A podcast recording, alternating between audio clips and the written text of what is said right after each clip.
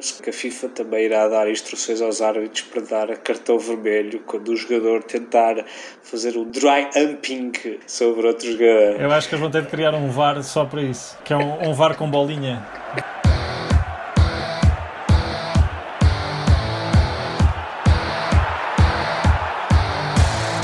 Bola, espetáculo, traz emoção, certeza no resultado.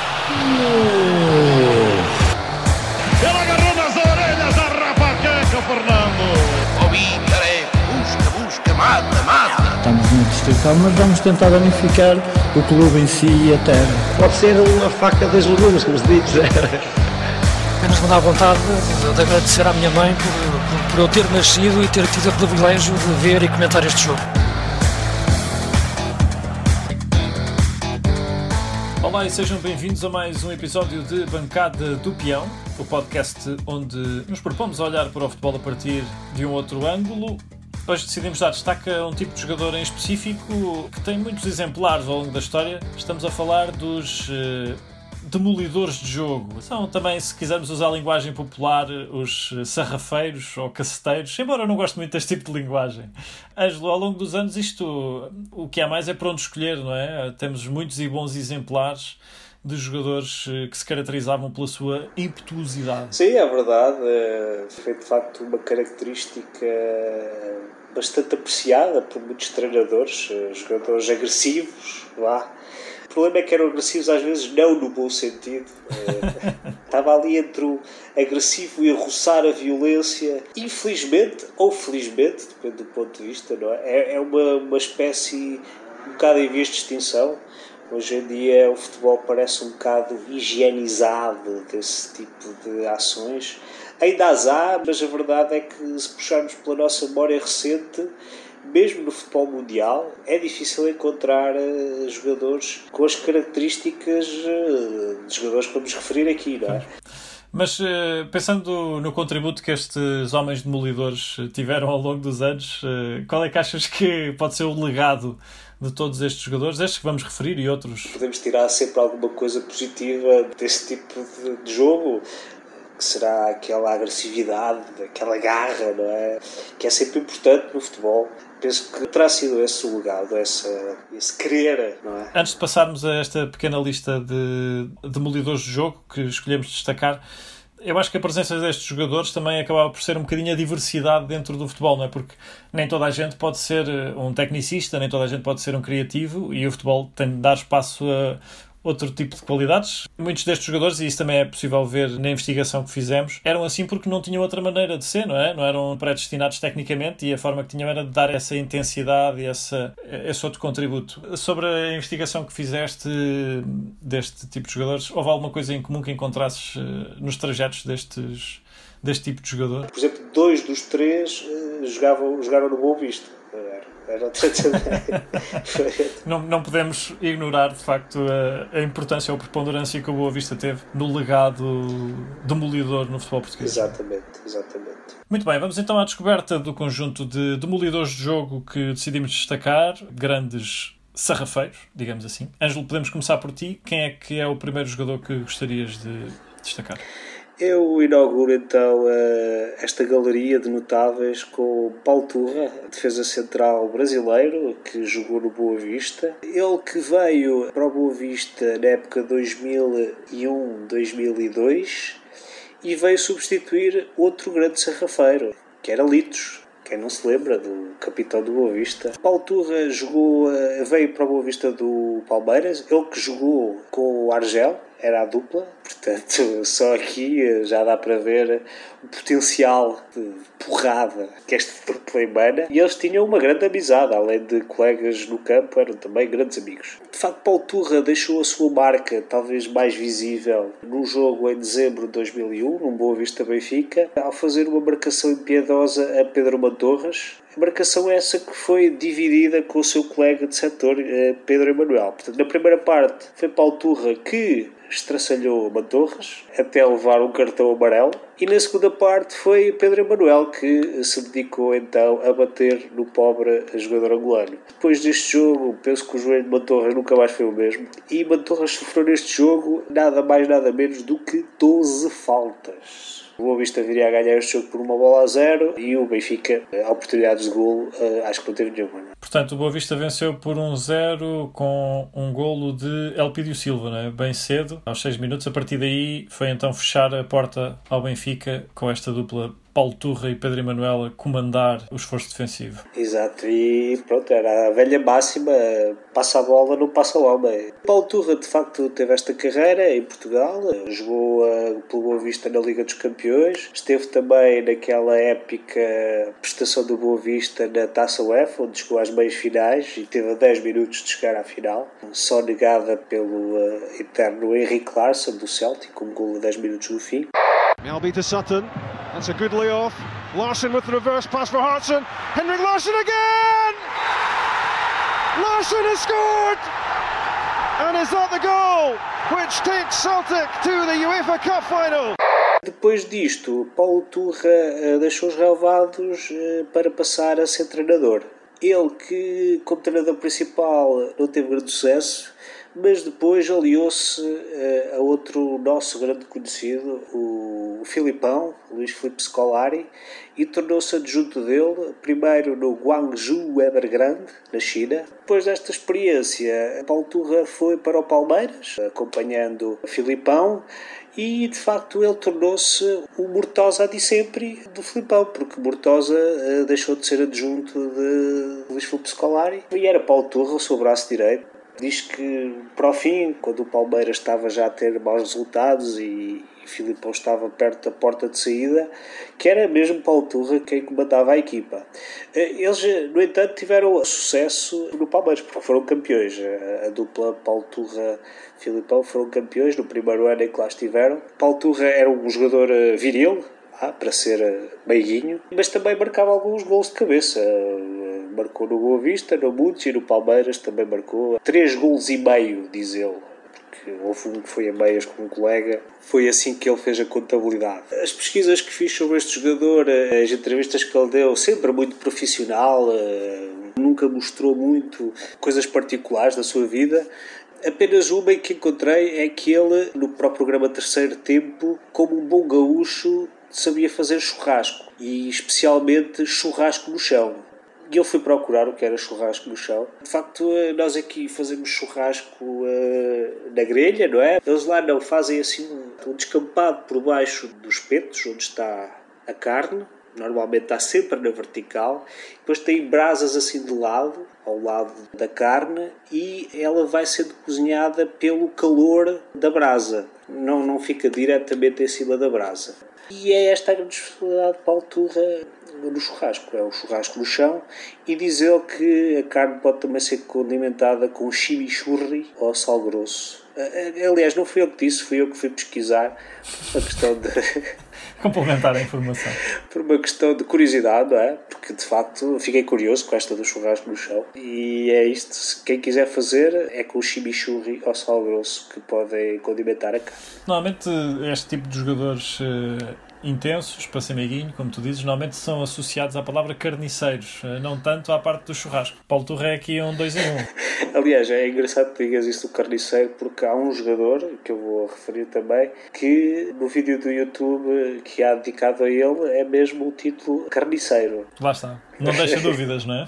Muito bem, então passo à minha primeira escolha. Vou falar de um jogador que acho que tem particularidades muito interessantes, que é Andrade um jogador que fez escola no Benfica, nesta arte de bem bater. Ele era, antes de mais, um jogador conhecido por ser polivalente. Era um jogador que jogava em várias posições no terreno, não sei se estás recordado. O Ângelo jogava a lateral, jogava a central, jogou a médio. Sim, não jogava bem em nenhuma das posições. de facto, tecnicamente, Andrade podia não ser um primor, ele próprio reconhece isso e isso fica presente, por exemplo, na sua entrevista de carreira que deu à Tribuna Expresso. O título é Tinha ranho no nariz, mordia a língua e ninguém passava por mim mas não tinha técnica. Lá está. Aqui Andrade a reconhecer que de facto não era propriamente um portento do ponto de vista técnico. Mas foi um jogador que teve uma carreira bastante interessante, sempre muito ligado a esta, esta vertente mais dura do jogo. Ele foi formado no Sporting, ele é natural de Lisboa, de, do bairro da Madragoa, e foi internacional pelas camadas jovens por Portugal. Teve grande parte do seu sucesso enquanto jogador, acabou por ser nesta fase. Participou, por exemplo, no Mundial de Sub-20 de 1993, em que Portugal defendia o título e em que teve uma participação um pouco triste. Portugal teve zero pontos. Foi uma grande queda depois de ser campeã do mundo e, e, também uma grande queda do ponto de vista da qualidade. Não é? Estamos a falar de uma seleção quando foi campeã tinha Figo, Rui Costa e João Vieira Pinto e dois anos depois tinha Pedro Henriques, Andrade, Poejo e Porfírio. Portanto, dá que pensar esta, esta decalagem. Eu, eu curiosamente lembro-me bem eh, dessa seleção e de, dos jogos, eh, principalmente o primeiro jogo que foi contra a Alemanha, em que perdemos um zero nos descontos com um gol de Kastenjanker em que eu chorei, chorei eh, no final desse jogo. Olha, é bom que digas isso porque Andrade teve alguma participação na tua emoção, porque foi Andrade que fez a assistência para Kastenjanker. Andrade descreve o lance do gol da Alemanha, que foi muito perto do final, fez 86 minutos, como um lance em que a bola saltou-me para a cara e o alemão marcou. Portanto, Andrade azarado neste lance. Uma bela assistência. Foi um jogo que marcou muito Andrade, ele na entrevista refere isso. De facto, foi uma participação eh, bastante má de Portugal, acabou por ter zero pontos. Mas tu mencionares os jogadores que comporam essa equipa, para uma pessoa perceber. Eu, de facto, lembro-me bem desse, desses jogos e era doloroso, era tão doloroso que eu chorei, não era? Era doloroso também para os adversários da seleção, provavelmente, porque Andrade já na altura era conhecido pela sua vertente hum, intensa no jogo. A carreira internacional, de facto, de Andrade no início era conhecida pela sua impetuosidade e por esta questão da demolição, porque Andrade era uma espécie de antimatéria, era o jogador que anulava o jogador adversário, nomeadamente o criativo. Era esta a missão de Andrade, um homem com uma missão. Ele ficou conhecido porque houve um jogo em específico em que ele demoliu Alessandro Del Piero, num jogo com a Itália, de qualificação para o Mundial, precisamente, em que Andrade secou Alessandro Del Piero e esta equipa de sub-20, com estes jogadores que eu referi, conseguiu bater a Itália por um zero e de facto com a contribuição de Andrade, que era uma espécie de secador, portanto ele era uma espécie de um eucalipto plantado ali no meio campo criativo adversário e secou completamente o, o Alessandro Del Piero e acabou por eh, começar a construir o seu legado. Ainda jovem, também contribuiu para este legado os seus duelos com João Vieira Pinto, tentando anular o jogador do, na altura do Sport Lisboa e Benfica.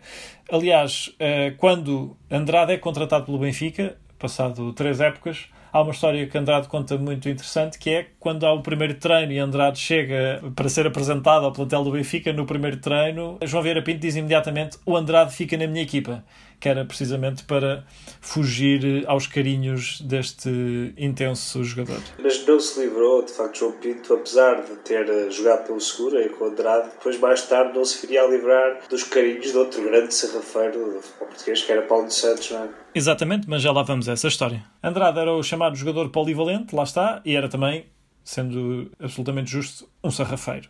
E esta entrevista do Expresso confronta o jogador com esta sua fama perguntando, e esta é uma pergunta que deveria ser feita a todos os sarrafeiros, que é, considera que é justo este epíteto? E Andrade diz, no futebol temos de estar preparados para as críticas positivas e negativas. Eu sempre fui um jogador que jogava no limite, e o meu limite era eu tinha que ser melhor que o adversário. É uma ideia interessante, porque ele, ele nunca era melhor que o adversário. mas ele tentava, mas ele tentava. O que ele responde perante esta pergunta é para ser melhor do que o adversário, eu tinha de correr mais, ganhar mais bolas, estar mais concentrado. Eh, eu tinha pouca técnica, diz Andrade. A minha mais-valia era ser raçudo e manter a concentração, e às vezes passava a bola, mas eles já não passavam. Risos. Lá está aqui Andrade também a relativizar esta, esta questão da sarrafeirice. Aliás, eh, ele mostra, mostra uma certa satisfação por esse, por esse esse carácter eh, mais agressivo que ele tinha, não é? Sim, mas atenção, porque agora não precisas ser maldoso, porque ele logo a seguir aos risos diz: Estou a brincar. Sou assim, bem disposto. Claro, cara, ele está, está a tentar esconder o prazer, prazer sádico que ele tinha em, em agredir os adversários. Andrade tinha de facto uma conduta bastante no limite, como ele próprio diz, ele diz que jogava no limite, e isso fica claro, por exemplo, uma das memórias que eu tenho de Andrade é o famoso jogo Benfica 0, Celta de Vigo 7, em que o primeiro golo é um penalti de Andrade. Estamos a falar de um lance em que há um cruzamento para a área, há uma carambola, eh, o guarda-redes do Benfica, que penso que era Robarenca, consegue resolver, parecia que o pior já tinha passado, e eis que vem Andrade correndo desvairado a partir da sua pequena área, na direção da quina da área, e entra completamente completamente todo no ar, com os pitons à mostra. Gustavo López, que cayó en área y eso es penalti. Lo señaló el señor Orbe. Eh, Cargado en tres minutos com uma tarjeta amarilla a Andrade e ha provocado a jogada que ha terminado neste penalti. um penalti claríssimo, que seria um zero, e era um bocadinho também o cartão de visita de Andrade. Para terminar, eh, posso dizer que encontrei um fórum eh, que debate Andrade e tenho aqui alguns comentários que acho que o apresentam bem. Portanto, o primeiro comentário que encontrei que acho que merece destaque é quando ele jogava podia declarar-se aberto à época da ceifa. É o, o primeiro utilizador diz isto. O segundo diz com Andrade era canela até ao pescoço. Também me parece bastante adequado. Nem tudo são críticas negativas, não é? Porque há um outro que diz era o marcador individual mais brilhante que vi até hoje. Brilhante, gosto, gosto desse adjetivo. Gosto desse adjetivo. Bastava dizer aquele não joga e Andrade entrava em ação. É o que diz este utilizador. Del Piero, João Pinto, Sapinto, ele diz que era uma máquina. Este jogador era uma máquina. Depois há um outro utilizador, só para terminar, que diz: Quando eu tinha 12, 13 anos, cheguei a fazer-lhe uma cueca num jogo durante uma festa de anos era um sarrafeiro até jogar com os putos. Estás a imaginar Andrade numa festa de anos a fazer carrinhos sobre jovens de 12 anos? Eu gosto de imaginar que sim. Epá, eu, eu sim, imagino, mas, mas eh, penso que Andrade terá que ver essa situação com o psicólogo. Ele vê uma bola e salta-lhe logo a tampa para, para ceifar. Vamos esperar que estas crianças tenham ficado bem. Depois desta peladinha com Andrade, eh, segundo este utilizador eh, deste fórum, de facto ele era competitivo até a jogar numa festa de anos. Portanto, aqui se vê também o calibre. Se calhar ainda hoje eh, algumas crianças têm sequelas desse encontro com Andrade. é que eu estou a imaginar uma festa de anos daquelas que tem um palhaço a fazer balões e estás a ver, estão todos lá muito contentes a fazer balões e, e passa o Andrade a fazer carrinhos. Vai palhaço, vai tudo. Junta-se então Andrade a Paulo Turra neste panteão dos caceteiros e passamos então para a tua segunda escolha, Ângelo. Quem é que estamos a falar? Uh, sim, a minha segunda escolha vou continuar no Bessa para falar de Fernando Ávalos, um defesa argentino. Chegou ao Boa Vista proveniente de Boca Juniors, Huracan e, e Corinthians, portanto era um jogador com cartel. Ainda assim, mesmo com todos estes clubes famosos, ele teve, para ficar no Boa Vista, teve um período de experiência de 15 dias. Que é, que é uma coisa que, curiosamente, que já não se vê também, não é? Penso que já não há jogadores à experiência hoje em dia. Agora há, sobretudo, nas divisões inferiores, suponho. No futebol de, de Primeira Liga já não se vê tanto. Os canais para a obtenção de jogadores estão mais profissionalizados, se calhar, não sei. Pois, tem que pagar comissões e mais não sei o quê também. Ávalos veio para Boa Vista para disputar o lugar com caceteiros do calibre de Paulo Turra, Pedro Emanuel, Mário Loja e Jorge Silva. Portanto, aqui uma verdadeira dinastia de sarrafeiros que faz inveja a qualquer, a qualquer clube. Ele, quando chegou, disse num castelhano abrasileirado bastante correto, e aqui vou tentar reproduzir o melhor possível eh, as palavras de Ávalos. Definiu-se como um defesa rápido e bastante forte no jogo aéreo. Não disse nada sobre Paulitado. Não, não, ele, ele de facto. Aliás, penso que nenhum jogador se define como uh, pauliteiro, não é? De facto, Ávalos eh, teve pouco tempo no Boa Vista, penso que uma época ou duas, mas deixou a sua marca. Ele depois foi para o Nacional. Uh, aliás, ele em Portugal uh, gostou muito da Madeira, porque ficou vários anos. No Nacional ficou muitos anos e depois também no União da Madeira. Talvez o seu momento alto no Boa Vista tenha sido a marcação que fez a Ronaldinho Gaúcho na eliminatória da Taça UEFA de 2002-2003 em que secou completamente Ronaldinho Gaúcho. Por exemplo, eh, vou referir eh, a descrição da exibição de, de Ávalos eh, para o Mais Futebol. Diz assim: deve ter passado a noite a rever as imagens do jogo da primeira mão, porque conseguiu secar Ronaldinho Gaúcho tal e qual como no desafio em Paris levou a estrela brasileira a passar à margem do encontro, exercendo uma marcação leal, acompanhando nos movimentos mais ágeis, impedindo de chegar primeiro à bola, provocando-lhe vários ataques de nervos, fruto de uma perseguição intensa nos sítios mais imagináveis. Parece-me aí vários eufemismos, de facto. Sim, sim, claramente, claramente. Ávalo jogou quase sempre na antecipação, quase sempre, fica aqui claro. quase. De uma forma simples, direta e eficaz. Por isso, o gênio do brasileiro só se viu nos lances de bola parada e esporadicamente em determinados períodos. Contam uh, certas testemunhas que estiveram nesse jogo que foi uma marcação tão dura que Ronaldinho pediu para ser substituído ao intervalo. Portanto, vejam só o, efeito que a marcação de Ávalos não teve no craque brasileiro. Olha, mas foi quase sempre na antecipação. Quase sempre, sim, sim. Mas pronto, também provocou vários ataques de nervos. É normal que Ronaldinho, ao intervalo, eh, não tivesse psicologicamente em boas condições. Hum. Ávalos também não era só dentro dos, dos relevados que era agressivo, pelos vistos, fora dos relevados também mostrava essa faceta. Por exemplo, teve, quando estava no Nacional, teve problemas com a justiça, tendo sido suspenso pelo clube na sequência de incidentes num estabelecimento de diversão noturna.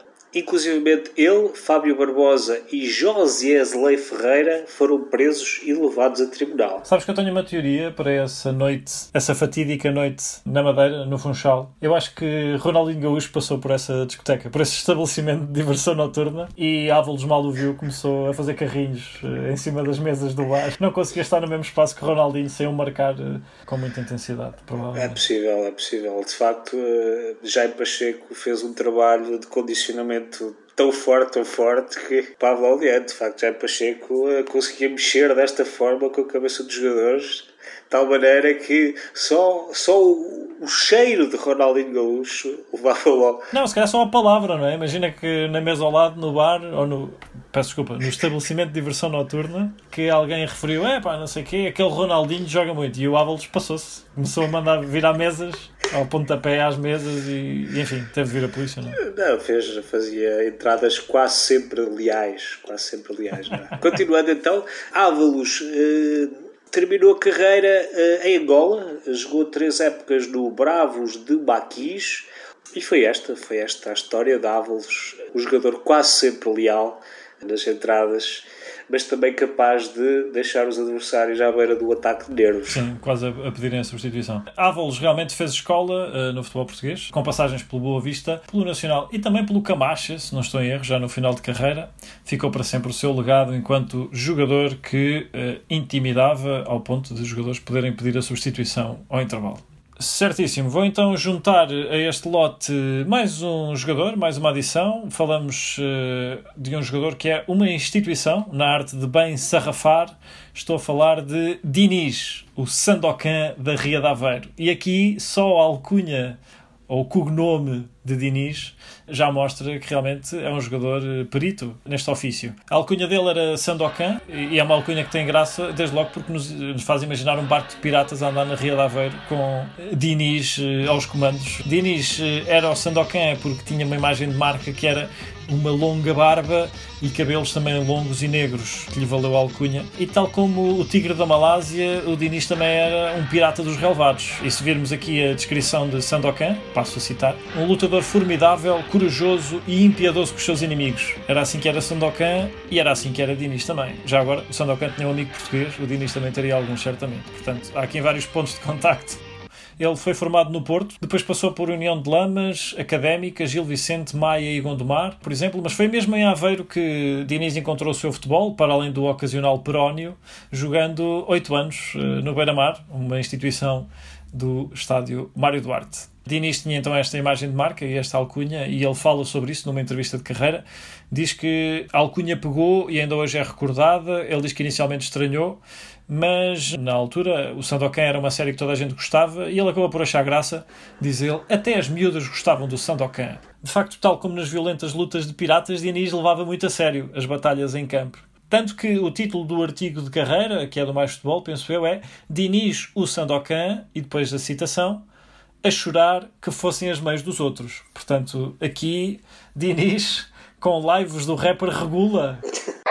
Sempre a mesma clica, eu não tenho amigos novos, nah. Sempre a mesma clica e acredita, continuamos à procura do tipo de guita que o casino move. Boy, aqueles vê-los, agora nem vê-los. É para chorar, então que chora mãe deles, mas não se passa nada realmente a fazer do futebol uma guerra, praticamente, não é? Diz triste pela maior proteção que é dada hoje em dia ao jogador, lá está, como um bom, o verdadeiro sarrafeiro tinha de pôr isto em causa, não é? Ele diz que começou tudo quando partiram a perna ao Maradona, portanto coisa pouca. A UEFA e a FIFA começaram com campanhas para proteger os artistas da bola, diz ele. Ele tem um exemplo bastante curioso para explicar porque é que o futebol eh, pode ser violento, que é eu posso ir junto de um jogador, dar-lhe uma carga de ombro tão potente que ele se estatela todo contra um placar publicitário e parte-se todo e não deixa de ser legal. E aqui ele tem alguma razão. Nesse caso em particular, talvez seja o primeiro caso em que eu concordo com o Diniz. Se bem que, de facto, dás uma carga de ombro tão forte que aquele jogador estatela contra o placar publicitário,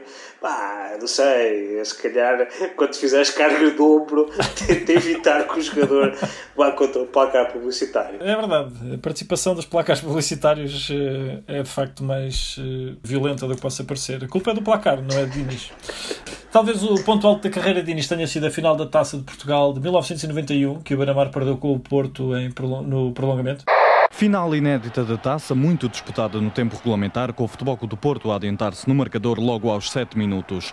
O Futebol Clube do Porto ganhou uma vantagem confortável muito cedo, mas o Beira-Mar esteve longe de se dar por vencido. O egípcio Abdel Ghani, aos 30 minutos e na sequência de um livre cobrado por China, restabeleceu a igualdade que se manteve durante mais 60 minutos. O Futebol Clube do Porto só justificou o favoritismo que lhe era atribuído no prolongamento, assegurando a sua sétima taça de Portugal são de facto momentos que ficaram para sempre na memória de Diniz. O espírito de Diniz fica também preservado em algumas fotos brilhantes, eh, algumas fotos que também, de alguma maneira, simbolizam este confronto entre dois tipos de futebol. Estou a falar, por exemplo, de uma foto que é no lance com Paulo Sousa, jogador que era conhecido pelo seu porte elegante, não é? Temos a foto com Paulo Sousa a dominar a bola no seu pé direito e Diniz está literalmente todo no ar, com os dois pés e os, as duas botas com os pitões apontados à bola o facto do pé de Paulo Sousa se encontrar nas imediações da bola é apenas uma coincidência, lá está. Os adeptos do futebol, contudo, não esquecem Diniz. É possível encontrar várias referências na internet. E eu destaco um comentário que encontrei eh, no Reddit, em específico, e que diz: Jogadores da bola há muitos, mas sarrafeiros como o Diniz são raros. O Sando Cadaveiro, enquanto jogou no Beira-Mar, foi sempre o jogador em destaque. Como adepto de MMA, fiquei muito feliz ao ver o Lubão continuar o seu legado mais uma vez, aqui a internet a recordar uh, com saudade de Inês. Só para terminar, ele foi coordenador técnico uh, e treinador adjunto depois de ser jogador de futebol. A última passagem conhecida foi pelo União de Lamas como treinador adjunto ficamos à espera que Diniz possa ressurgir no futebol, quem sabe. Passamos então para a tua terceira e última escolha, Ângelo. Quem é que vais escolher dar destaque? A minha terceira e última escolha uh, é um dos clássicos, talvez o último grande espécime vivo dos sarrafeiros uh, do futebol português. Uh, falo, obviamente, de Maxi Pereira, não é? O homem que tinha licença para sarrafar sem ser expulso que teve vários anos eh, no Benfica, sempre com o seu jogo agressivo eh, e nunca foi expulso. Ainda hoje é um fenómeno eh, um pouco inexplicável. Portanto, Maxi Pereira, de facto, era um jogador com qualidade, não era só sarrafeiro há que dar esse mérito. Era um jogador que marcava, marcava alguns golos e golos de belo efeito também. Lembro-me logo no primeiro ano uh, pelo Benfica, quando jogava ainda uh, médio direito, contra o Milão, marca um gol de fora da área com o pé esquerdo, que deixou toda a gente atónita. Um gol também uh, muito bom que marcou contra o Marselha uh, numa eliminatória da Taça UEFA, também um rebate fora da área.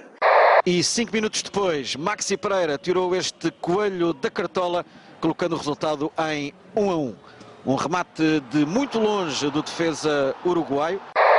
Era um jogador eh, com qualidade, mas juntava essa qualidade, essa agressividade em excesso que eh, numa liga mais rigorosa, eh, se calhar Maxi Pereira não tinha tido tanta sorte em ficar tanto tempo no, no campo. Mas sobre a carreira de sarrafeira de Maxi Pereira, eu acho que também fica um bocadinho cristalizada na alcunha que ele granjeou eh, em solo português, não é? que era o Maxi Perna de Pau, que era uma mistura entre dois lados da Olá. Sim, acho que é uma alcunha adequada, porque encaixa-se que nem uma luva. De facto, Maxi era um verdadeiro perna de pau mas a dar pau aos outros. Continuando então, ele diz que depois do futebol não se vê a ser treinador, mas que se vê a, a, ser, a treinar os mais jovens, porque diz ele, até aos 12, 13 anos os miúdos ainda respeitam muito e, e, por isso imagino mais a trabalhar com eles e para eles. Gostava de ensinar-lhes o meu futebol, como se remata, como se mete o pé para o casamento. Quer dizer, eu nunca cruzei bem, diz ele entre risos. Fala ele que os extremos que lhe deram mais problemas de futebol português eram Silvestre Varela e Ibrahimi. Uh, diz que, por exemplo, Brahimi era muito complicado de parar porque saía facilmente do dribble também, portanto era mais difícil dar-lhe porrada, basicamente. Basicamente, basicamente fugia mais rápido. Fala também da vida dos futebolistas nestes clubes grandes que eles vivem numa espécie de uma bolha. Ele que já estava sem jogar há cerca de um ano e meio, agora uh, voltou, voltou a ser contratado pelo Penharol do Uruguai e diz ele que, por exemplo, hoje pela primeira vez fui tratar da minha via verde, não fazia ideia do que era tirar uma senha e estar numa fila de espera. Sempre tive pessoas a tratarem-me das burocracias, nos clubes, carro, casa, água, luz, nunca me preocupei com isso até agora essa não é a realidade de uma pessoa, digamos assim, normal. Conheço adeptos que foram de autocarro para a França e Inglaterra só para ver o Benfica ou o Porto. Portanto, aqui Maxi muito consciente de facto do seu privilégio e utiliza isso para justificar de facto o facto de ele dar tudo em campo, não é? O Maxi teve de aprender a tirar uma senha aos 34 ou 35 anos. Eh, também não é provavelmente difícil, é só tirar uma senha e esperar coisas mais complicadas. Sim, sim, é verdade, mas para quem, para quem teve, passou muito tempo sem fazer estas coisas. O que deve ser interessante é se, se os jogadores levarem mesmo isso tão a sério que desconhecem qualquer código social. Não saber o que é uma fila, não é? Desde logo. Mas porquê, porquê é que estas pessoas estão. Isto é tipo uma coreografia? Porquê é que as pessoas estão todas a fazer? É o comboio? Então chegar-lhe a conta da água à casa e pergunta: Mas isto paga-se? Dá que pensar. Continuando. Há um vídeo, há um vídeo uh, chamado Maxi Pereira, o jogador leal do Zital Valado. É um vídeo uh, com um título irónico, porque mal começa tem uh, Maxi Pereira, dois pontos, o carniceiro, e logo o primeiro lance é uma entrada assassina sobre um jogador do Sporting em que ele leva apenas cartão amarelo. Depois há, há um vídeo mais, eh, mais interessante que tem como título Maxi Pereira fucked during match e de facto se verem o vídeo é bastante interessante. Está Maxi Pereira e Mark Yanko a disputarem uma bola junto à bandeirola de canto e Mark Yanko parece mesmo que está a sodomizar Maxi Pereira. Ao que Maxi Pereira não reage, não reage positivamente, tenta mesmo dar uma cabeçada a Mark Yanko. É uma espécie de um feitiço virar-se contra o feiticeiro. Vá, Mas isso é um tipo diferente de, de violência, não é? Normalmente não, não se vê tanto isso no futebol. Felizmente, não é? Mas eh, qualquer dia, se começar a ver, penso que a FIFA também irá dar instruções aos árbitros para dar cartão vermelho quando o jogador tentar fazer um dry humping sobre outro jogador. Eu acho que eles vão ter de criar um VAR só para isso, que é um, um VAR com bolinha, parece a bolinha no topo. Só para terminar, eh, aqui uma nota, ele de facto, a mudança para o Porto, eh, nem tudo foi o mar de rosas, ele quando saiu de lá processou, chegou a processar a SAD do futebol do Porto por um valor que, que lhe deviam, diz ele, mais de um milhão de euros que lhe deviam. Não sei como é que ficou essa situação, penso que está ainda em, em julgamento. Fica então em aberto ainda essa, esse lance na carreira de Maxi. Para a minha última escolha, tinha de ser, diria, né, o rei da canelada em Portugal, entre muitas outras ações violentas.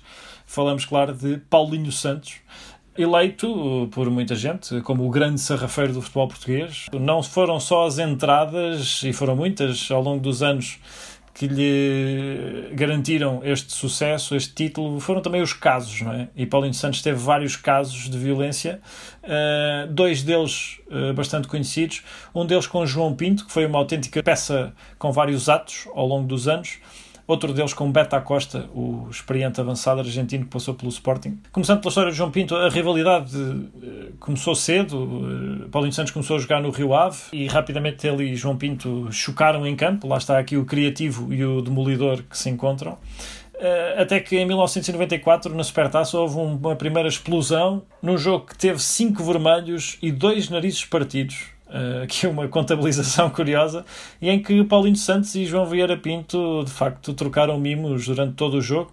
No final, João Pinto apareceu com um olho a belenenses. O Porto diz que Paulinho Santos ficou com dois dentes partidos, para além do próprio nariz grandes sequelas deste encontro. Parece uma daquelas histórias à máfia, então continuando ao longo dos anos, um feudo entre famílias ou algo assim. Exato, é uma espécie de filme de mafiosos em que as famílias continuam sempre a chocar ao longo dos anos. Isto, houve aqui uma tentativa de reconciliação depois deste primeiro lance em 94, que foi na seleção nacional, quando o selecionador nacional decidiu juntar João Pinto e Paulinho Santos no mesmo quarto para ultrapassar este problema. Paulinho Santos não comentou, pareceu um pouco desinteressado com a situação. João Pinto não gostou muito. Uh, num vídeo comenta de uma maneira até bastante ácida. Eu acho que ele não ficou muito satisfeito. Na altura, o selecionador disse: ou dormes com o Paulinho Santos ou vais para casa. Não, não parece que tenha sido boa ideia essa de António Oliveira, mas pronto. É assim, a verdade é que não resolveu o problema, porque, ou pelo menos adiou, não é? Porque depois deles dormirem juntos na seleção, uh, esta formulação é sempre engraçada, não é? Depois deles dormirem juntos na seleção, parecia que estava tudo resolvido, portanto, depois daquelas noites partilhadas, uh, colocou-se água na fervura, mas em 1998 tudo voltaria a explodir uh, num jogo louco que o Porto venceu por uma bola a zero em que há este, e agora passo a descrever todo este seguimento de agressões. Paulinho Santos dá uma cotovelada em João Vieira Pinto, João Vieira Pinto dá uma chapada a Paulinho Santos e o árbitro, perante isto, decide repreender os jogadores. Ora, aqui está, o árbitro diz cotovelada, chapada, pronto, está empatado. Normal, é tudo normal. Chega, siga, siga jogo. Mal o árbitro virou as costas, Paulinho Santos dá uma nova cotovelada a João Pinto que basicamente lhe partiu os maxilares e João Pinto ainda conseguiu dar um pontapé a Paulinho Santos. Bem, acabaram os dois na rua. O árbitro não queria expulsá-los, mas não teve grandes hipóteses. Foi um grande capítulo do futebol português. Eh, também curiosa é a resolução do caso, que foi Paulinho Santos foi castigado até João Vieira Pinto voltar aos relevados. É engraçado que acho, acho que terá sido o único caso no futebol português em que isso aconteceu. Que eu conheça, que eu conheça, pelo menos. Em Portugal acho que foi uma situação, não sei se foi única, mas foi pelo menos pouco habitual, mas acabou por ser eh, justo. Uh, depois, uh, Paulinho Santos, a sua guerra com João Vieira Pinto arrefeceu a partir deste momento. Eles depois, até no final da carreira, já João Pinto estava no Sporting, trocaram uma camisola numa imagem muito conhecida, como quem diz que já estava tudo bem entre eles e que já poderiam dormir juntos, agora sim. Eu, eu acho que é mesmo impressionante que profissionais de futebol tenham problemas em dormir juntos, não é? É, se calhar o Paulo Santos ressonava muito, ou o João Pinto ressonava muito, né? Pois, se calhar eh, ressonava muito porque tinha os narizes partidos desde 1994, mas não. Paulinho Santos, encerrada a, a grande guerra com João Pinto, eh, abriu uma nova frente de ataque, só que desta vez acho que se meteu com a pessoa errada, porque meteu-se com Beta Costa, um experiente avançado do Sporting que tinha muita manha, não é? E que depois de Paulinho Santos eh, lhe dar uma entrada mais dura, Beta Costa afundou-lhe o malar com uma cotovelada.